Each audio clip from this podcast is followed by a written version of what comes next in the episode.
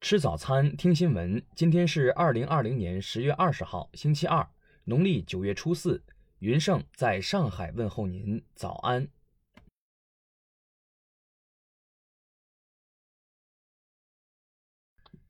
首先来关注头条消息。当地时间十月十八号，特朗普在内华达州举办竞选集会，并在演讲中聊起自己最小的儿子巴伦感染新冠病毒的事。你们知道我的儿子巴伦最近遇上点事，但他大概花了十五秒就痊愈了。特朗普说道：“医生说巴伦的检测结果呈阳性，但我一点也不担心，他很强壮，也很高。”我问他们巴伦还好吗？他们说很好。我又问你们会给他什么药吗？他们说不用。在一片哄笑声中，特朗普接着说道：“过了两秒，我又问巴伦怎么样了？他们告诉我他没事了，他打败了病毒。”我讨厌这么说，但小孩的免疫系统是比我们强多了。听新闻早餐知天下大事，下面来关注国内新闻。昨天，国家统计局公布数据，前三季度经济增长由负转正，同比增长百分之零点七；三季度经济增速加速，同比增长百分之四点九。世界经济低迷的大背景下，中国经济逆势上扬，可谓一枝独秀。中疾控专家李忠杰介绍。引起这次青岛聚集性疫情的病毒来自境外输入。就流行学线索和流行病学的全基因组分析，排除了与其他地区的病毒的相关性。日前，教育部、国家文物局联合印发意见，将进一步健全合作机制，促进博物馆资源融入教育体系，提升中小学生利用博物馆学习效果。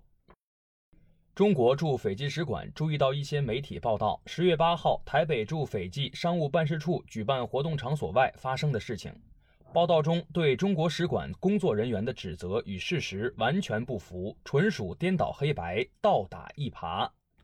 据统计，一日之内报名国考人数已经超过十万人。截至十九号下午，总报名人数高达四十二万五千两百四十七人。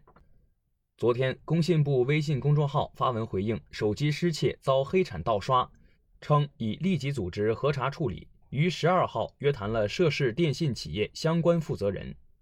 据北京城市副中心官方微信公众号发布的消息，环球影城主题公园、未来水世界景区等七个单位已经顺利完成竣工验收和消防验收。第三届中国国际进口博览会将于十一月五号至十号在上海举行。从有关部门获悉，第三届进博会期间，公众休息日将不做调整。下面来关注国际新闻。当地时间十八号，成千上万智利人聚集在圣地亚哥街头，以纪念去年同日因地铁票价上涨而爆发的抗议活动。和平集会在傍晚演变为暴力冲突，一座十九世纪教堂的尖顶在熊熊烈火中轰然倒塌。在福岛第一核电站事故发生近十年后，日本人做出了一个决定，将一百多万吨含有放射性物质氚的核废水直接排入大海。据日媒报道，日本政府预计在本月二十七号正式通过这一决定。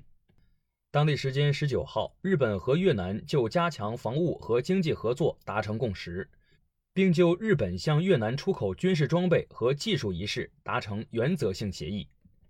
英国多位保守党议员爆料，英首相鲍里斯·约翰逊计划六个月后辞职，原因是工资太低，无法维持生计。对此，英国首相府予以否认。据半岛电视台十七号报道，也门政府军和胡塞武装释放并交换了一千多名战俘等，为也门内战爆发以来最大规模的战俘交换行动。据俄罗斯卫星网当日报道。俄罗斯首都莫斯科市长索比亚宁在其个人博客上表示，莫斯科市民众将于2020年12月和2021年1月份起开始大规模接种新冠疫苗。位于越南广治省的337国防经济兵团18号凌晨遭遇山体滑坡事故，事故造成22人死亡。当地时间19号下午，所有遇难者遗体已找到。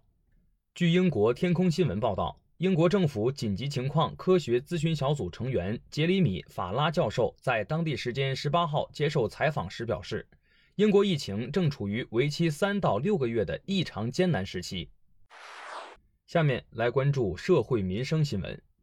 针对有媒体报道高铁上一男子拒绝给内侧座位乘客让行一事，十九号，铁路工作人员回应称，网传事件发生于十七号，旅客发生冲突后，乘务员与乘警介入，安排女乘客坐了另外的座位。湖南郴州三岁男童谭天华失踪已有二十八天，家属称愿意有偿征集关键线索，最高可奖励十万元。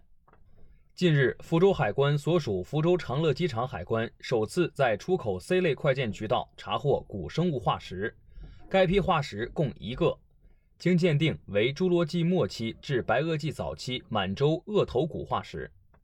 十九号中午，黑龙江鸡西酸汤子中毒事件，最后一名伤者经多日救治无效，不幸去世。至此，九名中毒者已全部死亡。近日，日本一款很受本土和海外市场欢迎的儿童感冒糖浆系列产品宣布要被大规模召回，约七百七十五万瓶。最后来关注文化体育新闻。据美国媒体报道，美国著名体育记者、洛杉矶湖人队创始人之一西德·哈特曼于当地时间十九号去世，终年一百岁。权威的法国足球公布了足坛历史最佳阵容锋线的候选名单。C 罗、梅西以及大罗都进入候选人名单。最新调查显示，相信东京奥运会能够在明年举行的日本民众比例达到百分之四十一，比三个月前有了大幅度增加。韩国电影振兴委员会十九号发布数据称，九月到访电影院观影人次同比骤降百分之七十九点七，创自二零零四年以来同期最低值。